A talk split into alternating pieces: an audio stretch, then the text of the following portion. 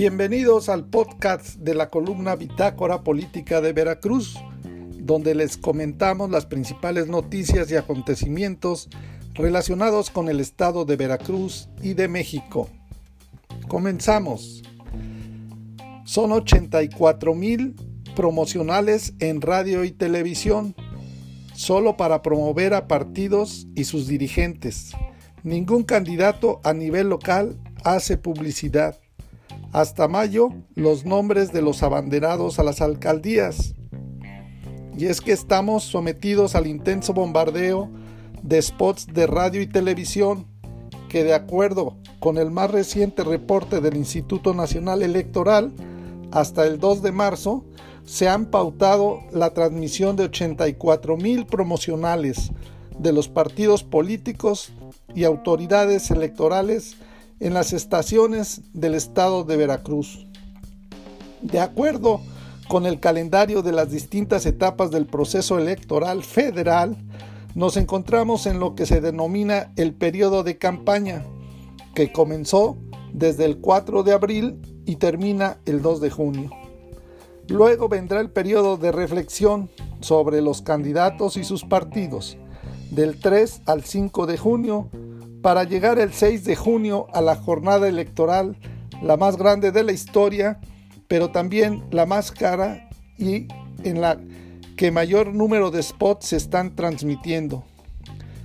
Aunque a estas alturas del juego, todavía los partidos políticos, sus dirigencias, no han querido revelar las listas de los que serán sus candidatos a las presidencias municipales ni las plantillas de los ediles.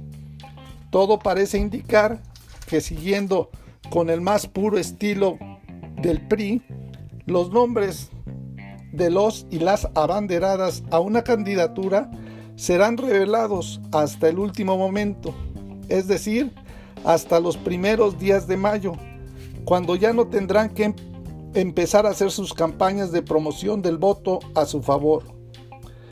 Como es bien sabido, esta estrategia de no confirmar a nadie hasta el último instante es para que no se vayan a quedar fuera y se vayan a otros partidos o coaliciones. La buena noticia es que de acuerdo con el calendario electoral oficial, los candidatos a presidentes municipales solamente tendrán un mes para hacer campaña, del 4 de mayo al 2 de junio. Mientras esto sucede, al interior de los partidos está la lucha y el golpeteo del llamado fuego amigo, con revelaciones de datos incómodos de los contrarios para lograr a toda costa de que no lleguen a figurar en las boletas electorales.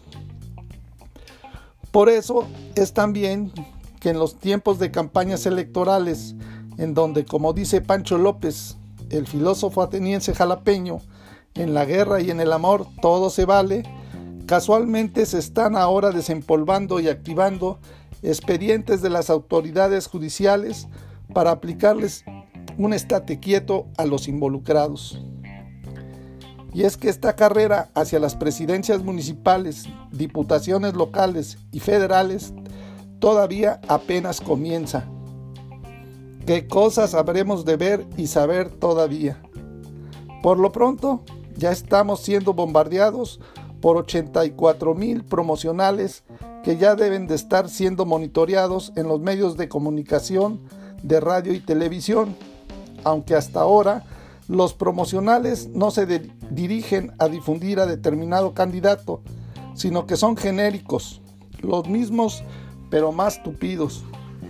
Hay algunos, como los del PT, mal llamado Partido del Trabajo, que de plano se pasan de inteligentes y hasta insultan a la gente, como ese de la doctora que les está diciendo a una pareja que le preguntan qué va a ser el hijo que esperan y la mujer le responde con todo sarcasmo y sonrisa burlona que va a ser pobre igual que ellos.